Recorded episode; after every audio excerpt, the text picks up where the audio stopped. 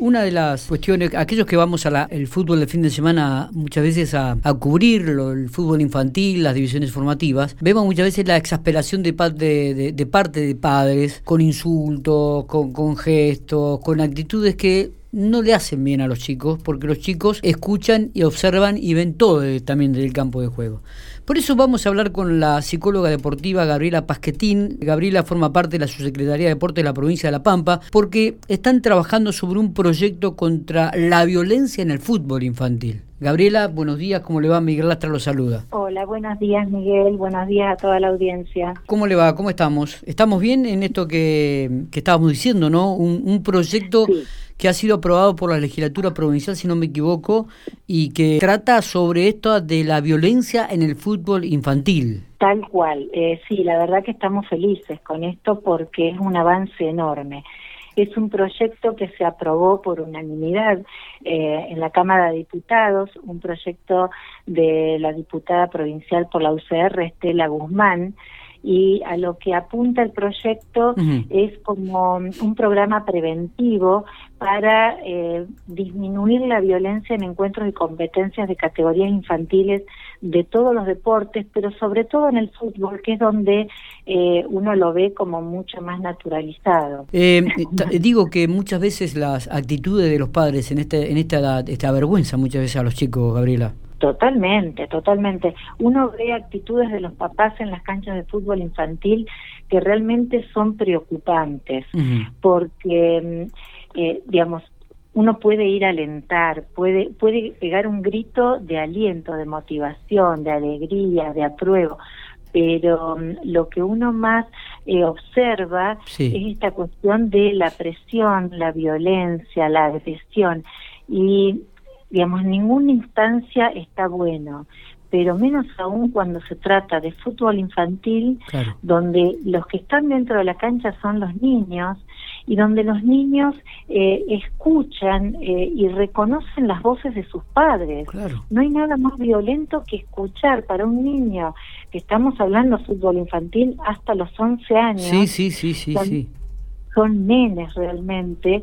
Sabemos que desde adentro de la cancha el niño reconoce las voces, digamos, conocidas, habituales, familiares, y las que más conoce son las de mamá, las de papá y las del entrenador ante un grito. Entonces, cuando el grito con violencia viene de algunas de estas personas, cuando hay una eh, un mensaje agresivo, ya sea que el mensaje venga, obviamente no va a venir hacia su hijo, pero va a venir hacia el rival, hacia el árbitro, hacia un cuerpo técnico, ya sea propio o ajeno. Y esas son las cosas que al niño le, terminan haciendo mucho daño. Totalmente. Y lo único que quieren los chicos en esa idea, en, en esa edad, es jugar, divertirse, aprender. totalmente.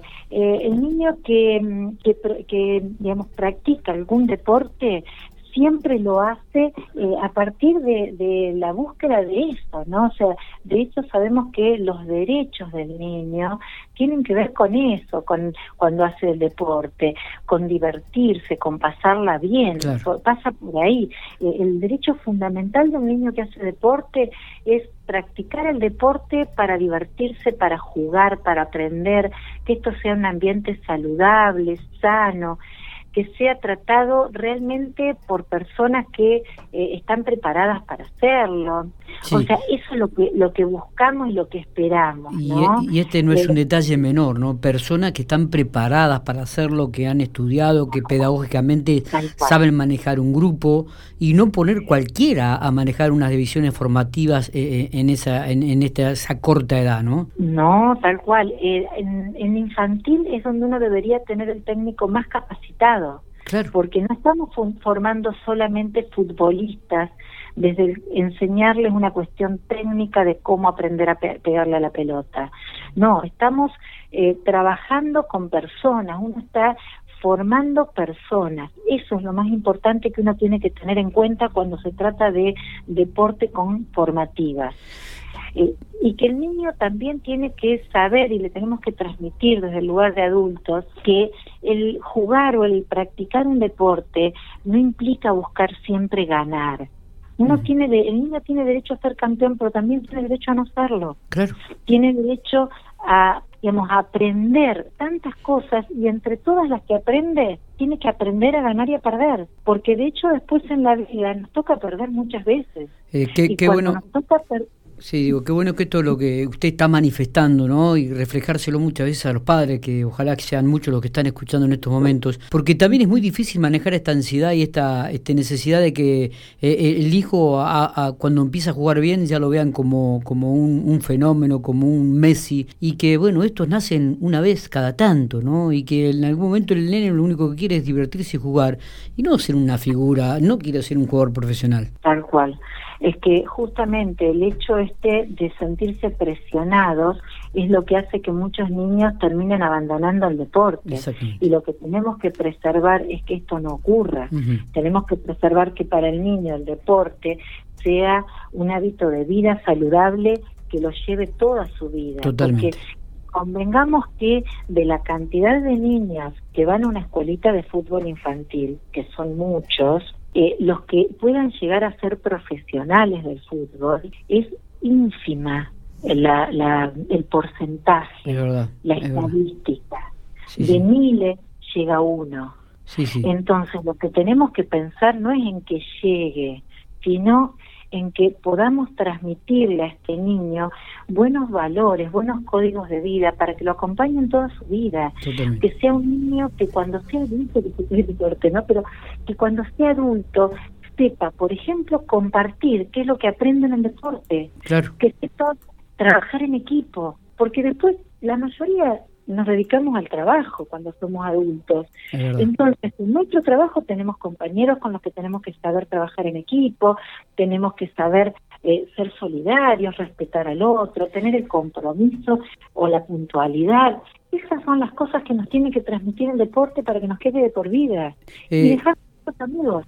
Gabriela, y, bueno, y este proyecto que, que, se está analizando, que se está trabajando, este, ¿cómo, cómo se comenzaría a implementar dentro del territorio provincial, dentro de la provincia de La Pampa? En realidad es algo muy nuevo, está en pañales todavía todo esto, se está planificando, pero bueno, en, en, primera instancia lo primero que se empezaría a trabajar sería eh, a través de la prensa, a través de eh, difundir eh, mensajes que apunten a tomar conciencia de lo que genera en el niño la presión eh, o la violencia que con la que se vive el deporte. Y por otro lado, podríamos empezar posiblemente con todo lo que sea cartelería y folletería en los lugares donde se entrene y se compita, porque bueno, están comenzando las competencias. Claro, exactamente. Y por eso yo también la llamaba con este propósito, ¿no? Ah. Exacto. Entonces la idea es esa, comenzar a partir de que comienzan las competencias en entrega de folletería, instalación de carteles, eh, cosas que desde lo visual nos transmitan imágenes y mensajes claros acerca de qué es lo que pretendemos. Y a partir de esto es únicamente preventivo hasta acá. Después se irán a ir haciendo capacitaciones, charlas, ya sea con eh, dirigentes, con entrenadores, con técnicos, con padres, como para que todos entendamos y podamos ver esto hablando en el mismo idioma. Totalmente, totalmente. ¿Ha tenido experiencias de trabajo en este tipo de, situaciones, de, de, de, eh, mirada? Yo participé en un programa muy similar a este, que se efectuó en el año 2018 y 2019 en la provincia de Córdoba.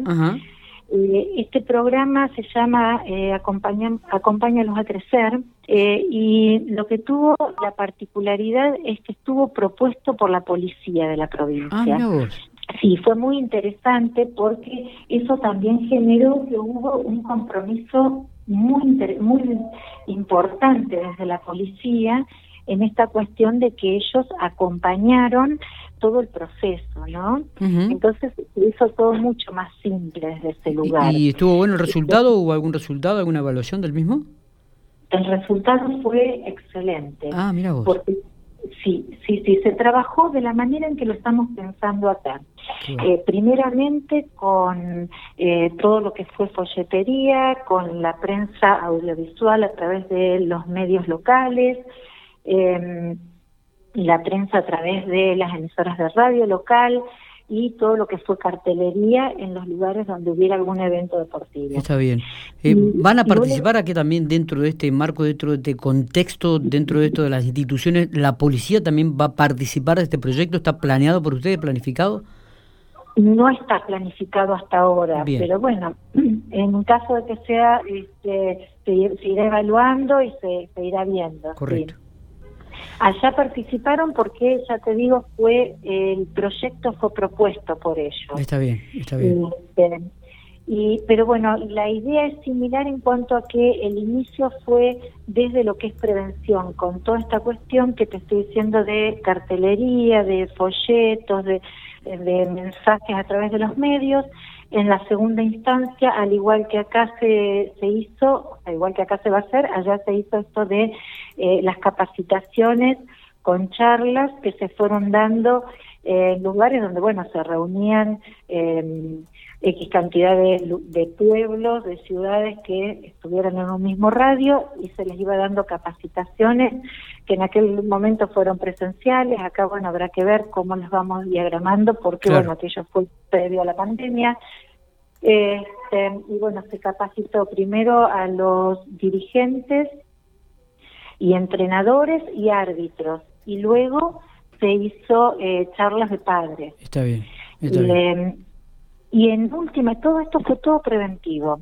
Eh, luego se hicieron eh, algunas actividades que en esta sí fue muy importante la, eh, presencia de la policía porque ellos estuvieron en actividades recreativas generadas por ellos, que lo que generó fue el acercamiento del niño a la policía, ¿no?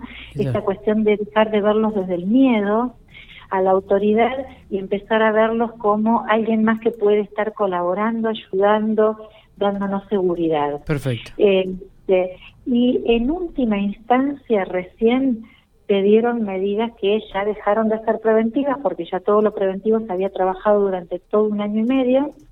Entonces se empezaron a dar medidas como que, bueno, quien no cumplía con ciertas pautas tenía ciertas sanciones. Está bien. Eh, la primera sanción que se empezó a incorporar fue que ante algún grito de violencia dentro de la cancha, el árbitro debía parar el partido, acercarse hacia el papá que había insultado, que había agredido y lo advertía.